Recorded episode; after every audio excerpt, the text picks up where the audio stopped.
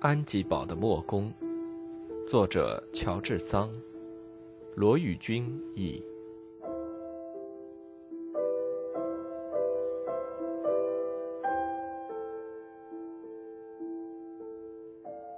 十三，罗斯。不管内心的恐惧，罗斯感到马塞尔对自己总有一种不可克服的吸引的力量。他帮助他使孩子上床睡觉，对他表现了千百种使人心悦的和气。在快要离开他的时候，他拿起他的手来亲吻。马塞尔已经把他当做一个天性善良的孩子，十分喜爱他了。不要他那样做，拥抱着他，亲吻着他的腮颊。被鼓舞了的、欢欣起来的罗斯，迟迟的不想离开。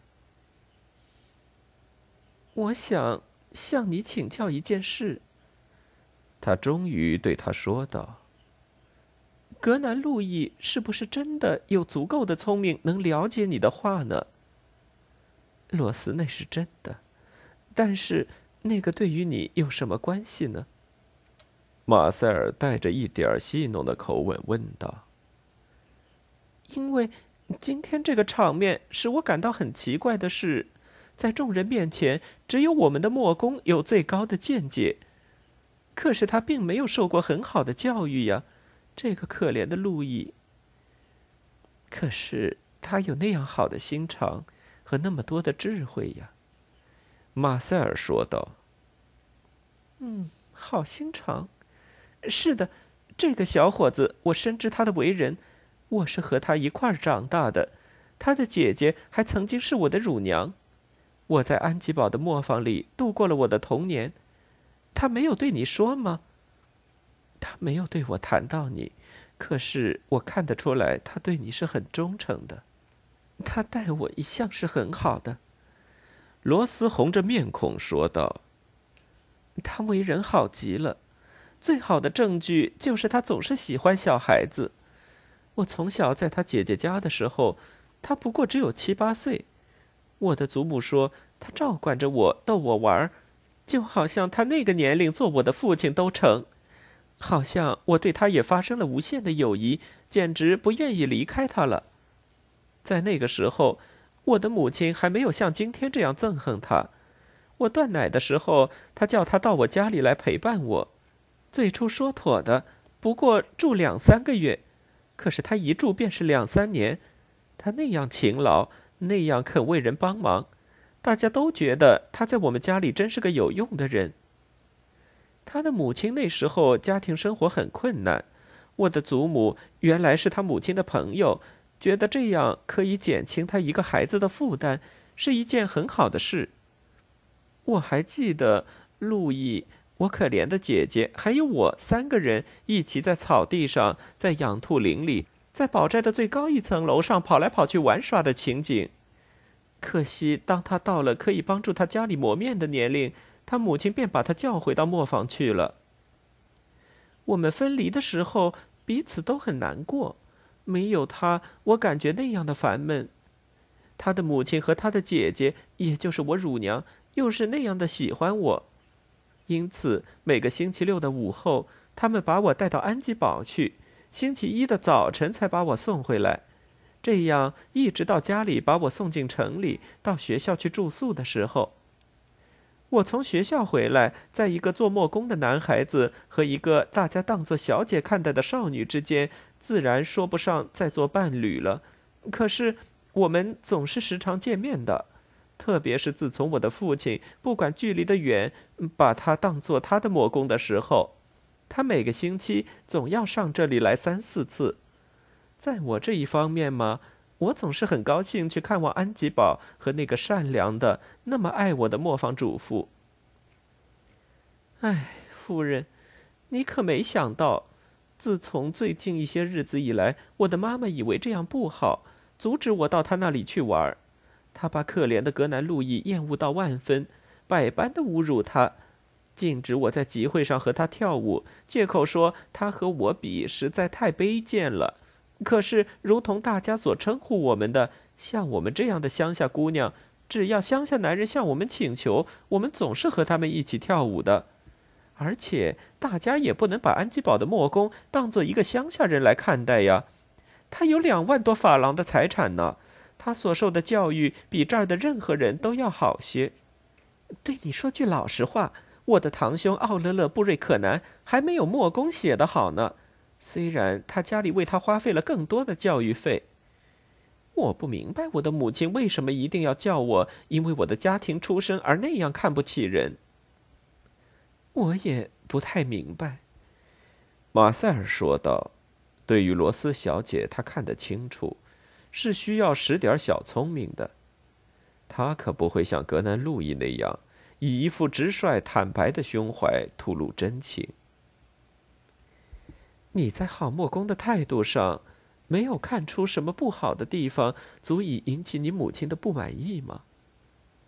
啊，一点都没有。他比我们乡下所有的绅士还要一百倍的老实，一百倍的有礼貌。那些绅士们差不多一个个都是那样的得意忘形，有时还是很粗野的。他从来没有向我的耳朵里说过一个字，使我把眼睛低垂下去的。可是你的母亲总不至于有那样的怪想法，以为他爱上你了吧？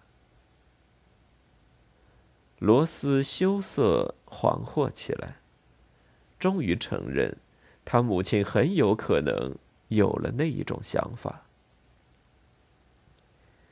如果你的母亲猜的不错的话，她叫你多注意点儿，不要和他接近，不是很合理吗？可是那也得看情况呀。如果那是真的，如果他对我谈过那个……但是他从来没有说出一句超越纯粹友谊的话。如果他对你十分爱恋，可是不敢向你开口呢？那，那，那是谁的错呢？罗斯带着一点媚态说道：“你总是用不急不离的态度对待他的热情，而不真情实意的鼓励他的勇气，那可是很罪过的哟。”马塞尔用严厉的声调回答道：“那可等于拿你朋友的痛苦当作儿戏。可是罗斯，像你那样的家庭，可不应该轻率的对待不遂心的爱情呀。”啊，罗斯带着倔强的神气说道：“男人们不会为着这些事情发疯的呀。可是，他又天真的低下头来说：‘也得承认。’”有时候他是很愁苦的，这个可怜的路易，他像一个绝望的人那样讲话，我猜不出他是为了什么，那样使得我也很痛苦。可是还没有痛苦到使你愿意去了解到底是为了什么。纵然他爱我，我又怎样能够去安慰他呢？无疑，你应当爱他，或者干脆躲避他。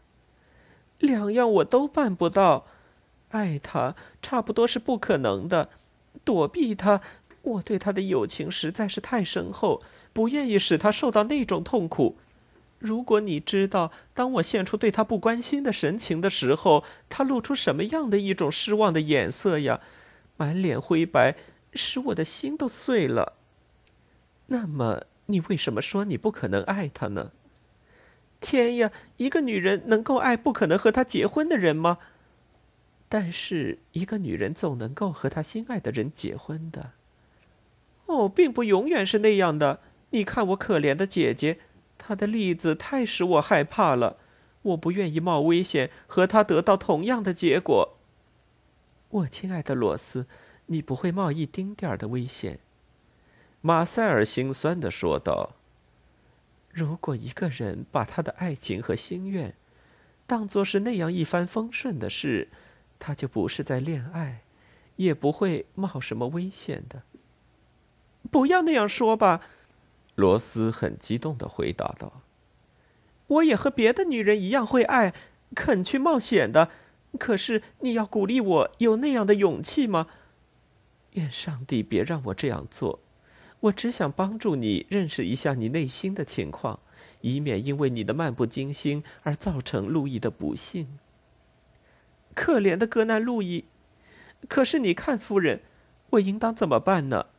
我可以设想，爸爸在我的愤怒和威胁之后，可能会答应这门亲事。妈妈嘛，被姐姐的例子吓倒了，也可能因为不愿意看见我生病而牺牲她所报的惩戒。这一切都不是不可能的。可是要达到这种地步，你看要经过怎样多的争辩，怎样多的吵闹和困难呀？我刚才已经说过，你害怕，你不是在恋爱。也许你是对的，因此，我想你应该躲避格南路易才好。马塞尔一再这样劝告他，好像并不合罗斯的心意。莫公的爱情实在使他的自尊心感觉熨帖，特别是经过布朗西蒙夫人那样多的暗示之后，已经把他显露在他的眼前。也许，因为这是不常见的一件事，乡下人不大容易有那种炽热的情感。至于罗斯所生长的资产阶级的社会，因为在经济利益的打算之下，热烈的感情越来越是稀罕，甚至被淹没了。罗斯读过几本小说，他已憧憬着一种不相称的、不可能的，而终于有一天使整个家乡人都惊奇的谈论到的恋爱，而十分感到骄傲。总之，格南路易是乡下的姑娘们一致倾心的人物。他们的家世和新近兴旺起来的布瑞克南这样的资产阶级的家庭，并没有好大的距离。拿他和本地最美丽的姑娘相比，并没有什么特别优越的地方，足以使他自诩。不要以为我是怯懦的，罗斯默想了一会儿以后说道：“我很知道怎么对付我的妈妈。”当她不公道的责备那个可怜的孩子的时候，如果我真的拿定了主意，在你的帮助下，你是那么聪明，爸爸现在又很想讨好你，我想我很可能战胜一切的。首先，我要向你说明的是，我绝不会像我的姐姐那样没有一定的主张。我生性倔强，大家总是溺爱我，对于我不是没有一点畏惧的。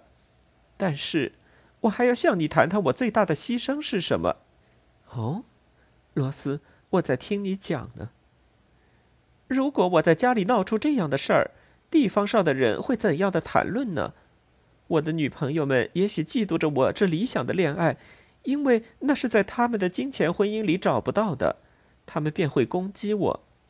我的那些表哥和向我求过婚的人，总以为他们自己有了不起的价值，而我反而看中了一个乡巴佬，他们一定很生气。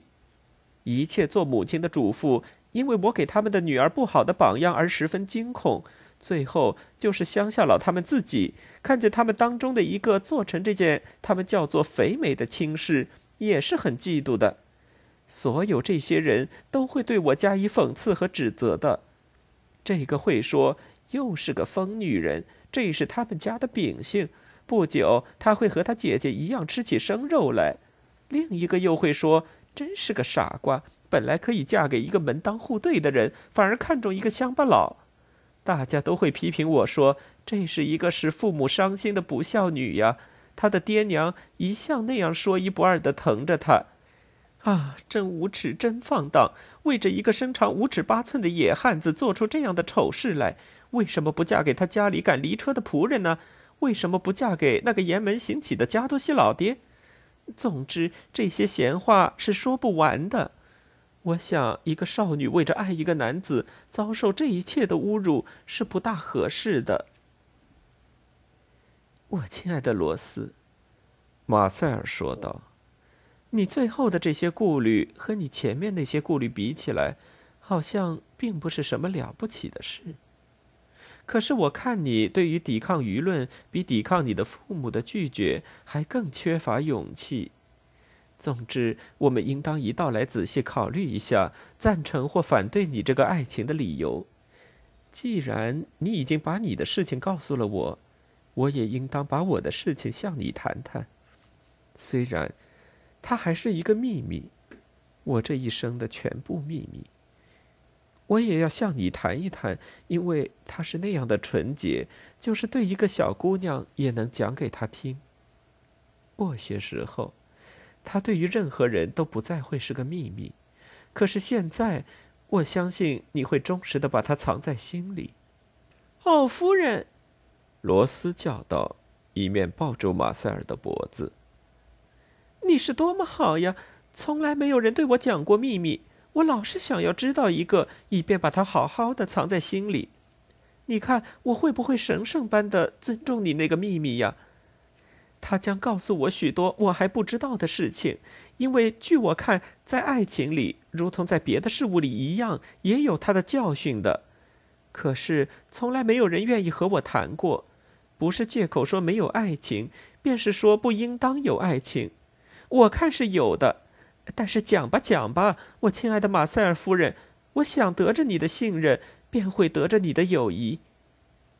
如果我也希望得到你的友谊和信任，为什么不对你讲呢？马塞尔说，同时回答了他的爱抚。哦，我的天！热泪盈眶的罗斯说道：“你没有看出来我爱你吗？乍一看，我的心便倾向于你，虽然我认识你只有一天。”我的心已经完全属于你了，这是怎么回事？我一点儿也不明白。我从来没有看过一个像你这样让我喜欢的。我只在书本里看到过一些可爱的人物，而我读过的小说里面，所有那些美丽的女主角的形象都活生生的表现在你一个人的身上了。还有，我亲爱的孩子，你那高贵的心灵也有爱的需要呀。我将努力利用对你有利的一切机会。小方松安睡在邻近的屋子里，已经鼾声如雷，足以压倒在古塔房脊上活跃的吃枭的啼号。马塞尔在打开的窗子旁边坐下，在那里可以望见纯洁伟大的天穹上静谧灿烂的星星。他把罗斯的手握在自己的手里，这样讲出了下面的故事。安吉堡的墨工，作者乔治桑，罗宇君译。